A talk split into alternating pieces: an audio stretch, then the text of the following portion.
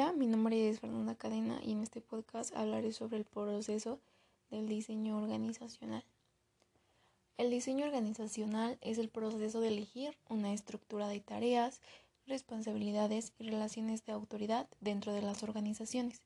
Se pueden representar las conexiones entre varias divisiones o departamentos de una organización o en un organigrama, donde los altos directivos toman decisiones y el resto del equipo siguen las estrategias tomadas permite una vista tanto interna como externa de la organización, donde se involucran, como lo dice Smith, cuatro elementos fundamentales que son la división del trabajo, la departamentalización, la jerarquía y la coordinación.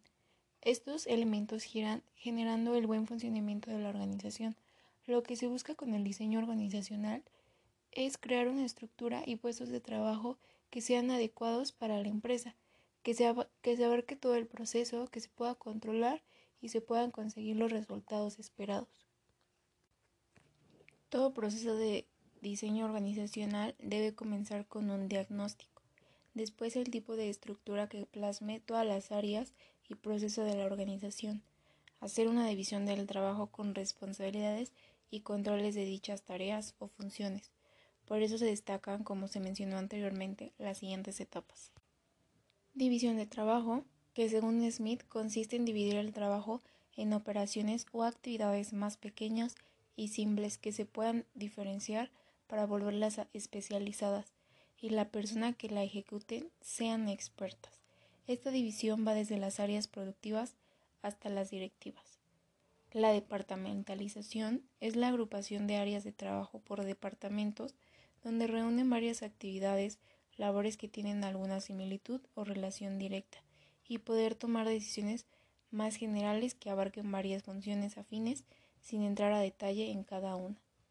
La jerarquía es hacer una clasificación de acuerdo a los criterios de poder, responsabilidad, autoridad y oficio, de forma ascendente o descendente, pero donde se identifiquen las categorías, niveles. La coordinación es procesar la información y con el conocimiento de toda la organización transmitirlo a través de la cadena jerárquica y así todos manejar la información para construir el diseño organizacional.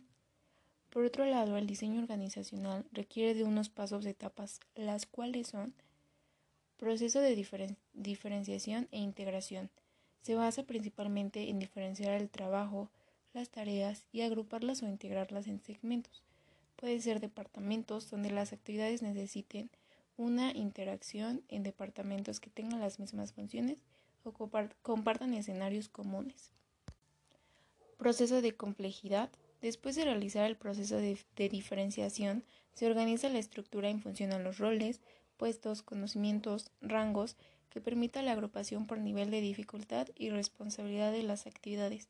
De esta manera observaremos dónde las funciones básicas hasta las directivas. Proceso de formalización.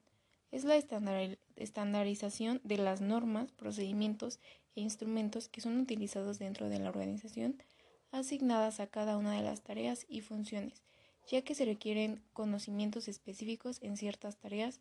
Por este motivo deben tener un orden, una secuencia y una descripción de cómo realizarla. El grado de forma formalización varía de acuerdo al tamaño de las empresas, de las herramientas que utilicen y la jerarquización que tengan, pero en todas existe de alguna manera un proceso organizado. por otro lado está el proceso dimensional. Se basa en el análisis de, de lineamientos estratégicos para clasificar cómo se desarrollan las actividades y tareas dentro de las áreas, qué especialidad tiene cada una, cómo se visualiza la organización en general y cómo se toman decisiones para soluciones de problemas. Eh, por otro lado, también tenemos proceso de decisiones. Este proceso está determinado por el estilo de liderazgo que maneje la organización, la división de sus tareas y su jerarquía, para determinar quién y cuándo se requieren acciones y decisiones que influirán en el proceso y por lo tanto en el diseño de la organización. Conocer el proceso es altamente importante en las organizaciones ya que permite formalizar los procedimientos dentro de la misma, da una guía y permite la integración de las personas, además proporciona información y mejora la tecnología. Esto es todo por mi parte, muchas gracias, nos vemos a la próxima.